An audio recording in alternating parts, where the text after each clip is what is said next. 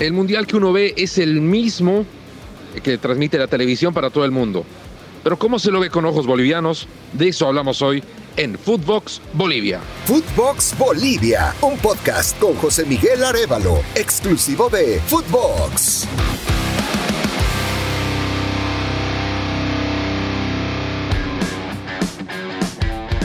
Y ya que todavía seguimos en modo mundialero en Footbox Bolivia, eh, estamos en Doha y queríamos conversar con más colegas que llegan desde tan lejos para este tipo de, eventos.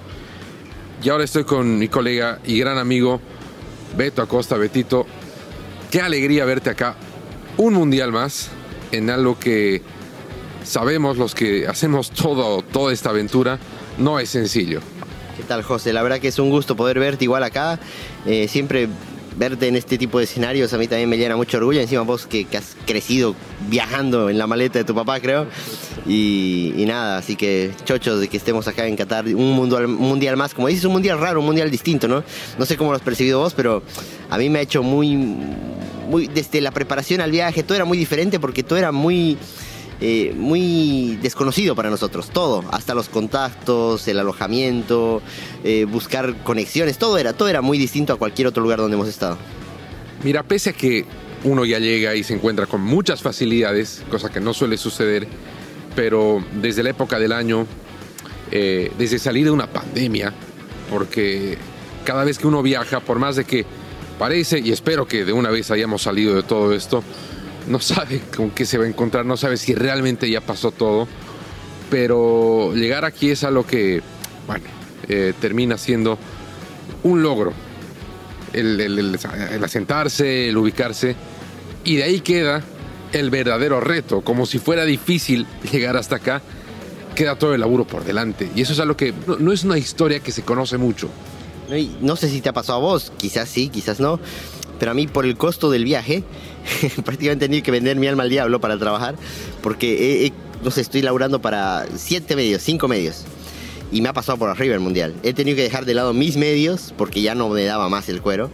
eh, por, por todo esto, o sea, uno nos- me siento un poco estafado en la medida de que en 80 kilómetros a la redonda tenemos los ocho estadios. Fácil, nos movemos fácil. Uno venía pero vamos a, vamos a ir hasta cuatro partidos si queremos por un día.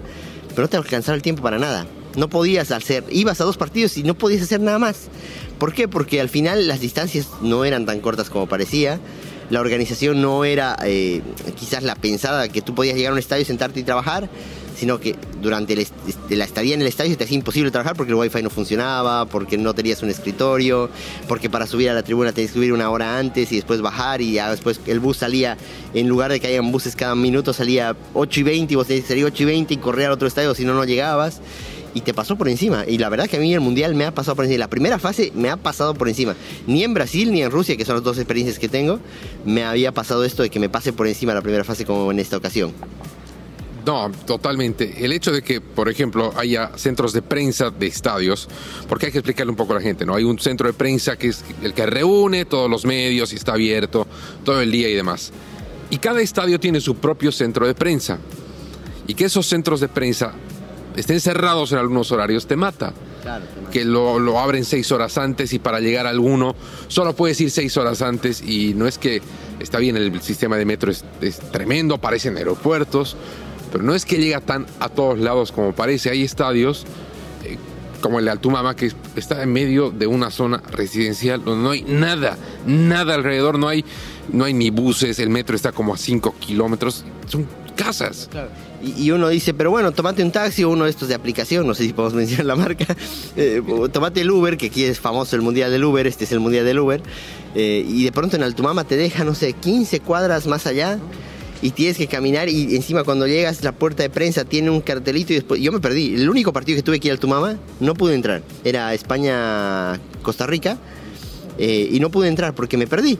Llegué al estadio, hice mi vivo que tenía que hacer para la televisión, planté, se me perdió todo el grupo de periodistas que estaba conmigo y después no había señalización por dónde entraba la prensa. Y dije, bueno, doy la vuelta al estadio, camino, no podías dar la vuelta porque estaba cerrado, tuve que volver al otro lado y no pude, no pude entrar al partido. Cuando ya encontré la puerta de prensa había terminado el partido dije, ya está, ya me quedo aquí. Y me han pasado por unos tres o cuatro veces de perderme en estadios, por, por perderme la señalización, no era la de las mejores. Y, una vez que perdiste el rumbo, perdiste el rumbo, era muy difícil volverlo a encontrar en este mundial. Eh, el México-Argentina, por ejemplo, en el caso mío que vengo como prensa escrita, si no tenías ticket no podías entrar al estadio. Antes de ese partido sí podías, por lo menos al, centro de prensa. Ahí no pude entrar. Bueno, son, ¿cuántas? Seis horas en la previa, más el postpartido, que no podías hacer nada. Estabas ahí en la calle varado. Dije, bueno, miré un café a ver el partido no encontré un café para ver el partido. Increíble, increíble, pero no pude ver Argentina-México. Y, esas cosas han pasado en este mundial, por eso te digo, es un mundial raro. No vamos a decir que no lo disfrutamos, porque este trabajo lo disfrutamos y es el mejor trabajo del mundo. Pero es raro que te pasen esas cosas en un mundial, ¿no? Que no puedas ver un partido de un mundial, no te digo dentro del estadio, fuera del estadio. Mira, lo que me cuentas, lo de, lo de Altumama es, es terrible, porque es lejos. A nosotros nos tocó eh, hay buses que son dedicados a la prensa que te llevan desde el centro de prensa del que les hablaba hasta el acceso de prensa del estadio. Dijimos, vamos en metro. Bueno, llegas en el metro, te conducen a un bus que te traslada 20 minutos hasta el estadio por, por autopista, por highway, todo no es para ir caminando. Llegas al, al parqueo de los buses y tienes que caminar por lo menos dos kilómetros. Y a lo lejos ves una luz casi como un oasis, ¿no? Y dices, no es ahí. Nada, es una casa que le han vuelto salón de belleza. Doblas a la esquina y ves a lo lejos una luz y dices, no, es ahí. Nada, es un coliseo, lo que fuera, y el estadio está dos kilómetros a la derecha. Es, es terrible. Y nos sucedió igual, hablabas lo del Uber, que curiosamente es de lo, eh, si hablamos de costos, lo que más razonable uno paga acá. Solo hay un punto para, para pedir el Uber y no, no, no es que sales a la puerta más cercana y te pides, no.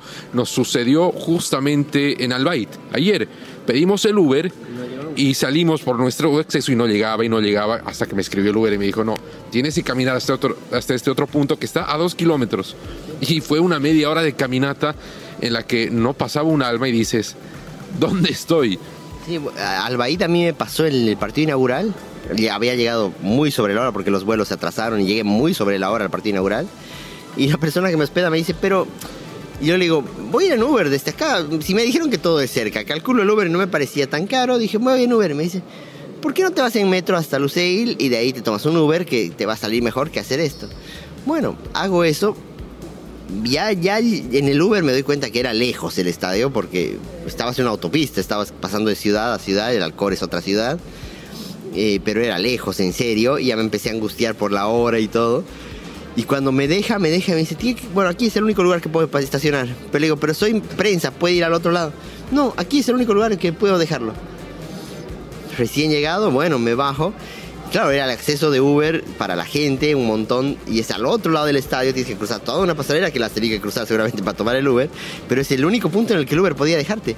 Es increíble ese tipo de cosas. Me ha pasado en el Education City, estábamos con una colega colombia, eh, mexicana que, es Paola, por salir rápido porque queríamos ir a otro partido, vámonos por aquí, si era por aquí. Agarramos camino equivocado. Listo, salimos del estadio y no podíamos volver a entrar al estadio. No nos dejaban volver a entrar al estadio para encontrar la puerta correcta.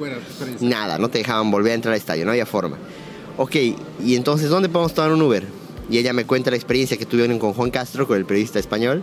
Experimentadísimo Juan Castro, ¿no? Un montón de viajes. Que Juan se tuvo que tirar encima de un auto para que pare, para que lo lleve a un lugar, porque no tenía forma. Estaba en medio de la nada, me dice, tenía miedo y estaban en medio de la nada y se tuvo que tirar encima un auto para que pare y lo lleven, porque no, te, no iban a llegar hasta el punto del Uber caminando, no había forma. Y bueno, en este estadio nos pasó lo mismo, tuvimos que girar toda la vuelta al estadio para llegar a encontrar nuestro bus de prensa y también caminamos fácil unos 4 kilómetros, o sea, no, no es poco lo que uno caminaba por día. no sé si voy a arruinar un poco el tenor de la charla que tenemos, pero justo la, muerte de, de, estos colegas, de Roger Pierce, de Khalid al-Mislam y de Grand Wall, eh, no, no son, o sea, no, no hay una causa que, tú digas por qué se, han muerto, ¿no? Pero yo me pongo a pensar, vemos colegas mayores, no sé, está Sergio Lewinsky por aquí dando vueltas, eh, pienso en Edgardo Bronner que no vino en este mundial, pero no son mundiales como para tomarlo a la deriva, o sea, no, no nos podemos exponer a tanto, a tanto esfuerzo físico porque no estamos preparados, no somos los atletas, digamos. Y no digo que los chicos que, que lamentablemente han perdido la vida acá, tenga que ver con esto, pero me pongo a pensar y, podía pasarle a cualquiera, ¿no? Porque el esfuerzo físico es tremendo. Vos terminabas el día agotado y veías si es que caminado 5 kilómetros como si nada. Pero ¿qué hiciste? Fuiste a ver dos partidos, nada más. Y es, y es bueno que lo mencionas. Eh, a mí me acompaña mi papá, me acompaña Toto, que también tiene que caminar mucho. Y lo charlábamos con el propio Sergio Levinsky. Eh, e, está bien, somos prensa, es nuestro trabajo, hay que hacerlo. Pero eso no significa que somos carne de cañón y que tenemos que, que, exponernos a estas situaciones. ¿Y por qué quería charlarlo con esto? Y sé, que tú, tú me vas a entender mucha gente piensa que, ah, bárbaro, se está yendo al mundial, va, va, va a llegar, no sé, media hora antes del partido, va a encontrar su entrada, se va a sentar, va a ver un partido muy lindo, se va a ir a cenar, se va a ir de shopping y se va a ir a su casa. No, aquí se trabaja y se trabaja muy duro. Lo dijiste, nos encanta, es algo que, que lo esperamos con ansias cada cuatro años, pero es un trabajo agotador, te deja drenado y por lo menos nos toca esta vez terminar en fin de año y vamos a tener un, respiro hasta que se reanude la actividad en Bolivia y demás.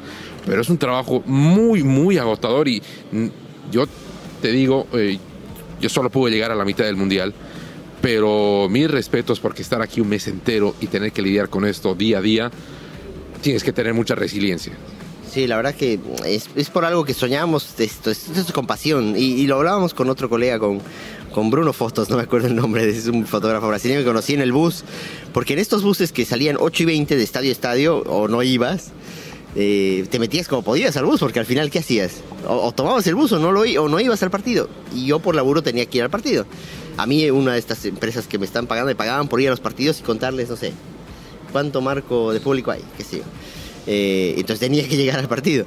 Entonces te metías al bus como sea y nos tocó ir en el piso. A mí sentado así como sea, él, cada uno en su computadora, yo escribiendo, él subiendo, editando fotografías y nos sacamos una foto y dijimos, si no es compasión, esto no hay forma de que alguien lo soporte. No son condiciones de trabajo normales, pero nos encanta, lo buscamos. Es más, muchos ponemos de nuestra plata para estar aquí. No es que nos pagan para estar aquí.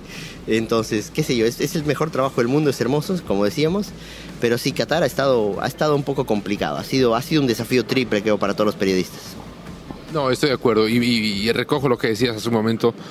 Ha sido un esfuerzo, una apuesta económica. Eh, hemos salido de una pandemia que nos ha pegado a todos, a todos, y que y el hecho de que estemos acá ya eh, implica un esfuerzo, implica un logro y creo que uno lo impulsa, ¿no? Decir, ok, pude con esta, ¿qué viene después? Y después yo creo, Beto, espero no, nos encontremos, no sé si será en Canadá, no sé si será en México, en Estados Unidos, pero lo bueno, y espero que se mantenga así, es que viene cada cuatro años y cuatro años es un tiempo como para que uno se pueda preparar. Como para que recuperemos fuerzas y podamos planificar el nuevo mundial. Rusia era el mundial de los trenes, viajábamos horas en tren. Qatar fue el mundial del Uber o del metro en todo caso. Y Estados Unidos, Canadá, México será el mundial del avión. Va a salir un poco costoso, pero tienen otra experiencia, creo, al manejar este tipo de eventos. ¿Qué es lo que ha faltado aquí? Esa experiencia para manejar este tipo de eventos, para eso, para no ponerte la sala de prensa a dos kilómetros de la tribuna de prensa y la llegada del bus tres kilómetros más allá. O sea, eso es experiencia, es entender un poco cómo funcionan las cosas eh, y creo que lo vamos a poder hacer, José, y seguramente será un gusto verte en otra Copa del Mundo. Ya para ir cerrando esta, esta charla, querido Beto, eh, para ti, ¿por qué es importante? Mostrarle a tu audiencia, a la gente que te sigue, a los medios que confían en ti, este tipo de eventos con ojos bolivianos, porque es diferente lo que tú muestras, lo que cada uno de nosotros muestra, para nuestro público central que es Bolivia, a diferencia de lo que te voy a mostrar, no sé, la televisión o los medios internacionales. Yo siempre trabajo con una premisa, yo, yo informo como me gustaría que me informen. Eh, siempre he trabajado con esa premisa, más allá del contexto del país o del público, me encanta que la gente que me sigue, que me lee, que nos sigue, que nos ve, eh, vean las cosas que yo veo, sientan las cosas que yo siento, que es lo que a mí me genera pasión, me, encanta transmitirles eso. Y creo que esa es la importancia, poder reflejarles y llevarles ese pedacito, porque imagínate cuánta gente se muere por estar en nuestro lugar. Bueno, acercarles un poquito a través de, los canales que podemos, eh, de todas las plataformas que podemos, ese poquito, para que ellos también sientan que están acá con nosotros. Creo que ese es el desafío que, tengo siempre cuando armo la maleta antes de estos grandes eventos. Querido Beto, mucha fuerza, mucho aguante y bueno, siempre repito, siempre es grato verte por acá. Gracias por acompañarnos en Footbox. No, por favor, José, ¿cuántos mundiales sos vos? Este es el sexto acreditado, ya van ocho. Bueno, bueno, está muy bien, está muy bien. Dos más tienes el homenaje igual de ahí, pues así que está buenísimo. Eh, nada, José, lo mismo, felicidades y gran cobertura. Footbox Bolivia con José Miguel Arevalo, podcast exclusivo de Footbox.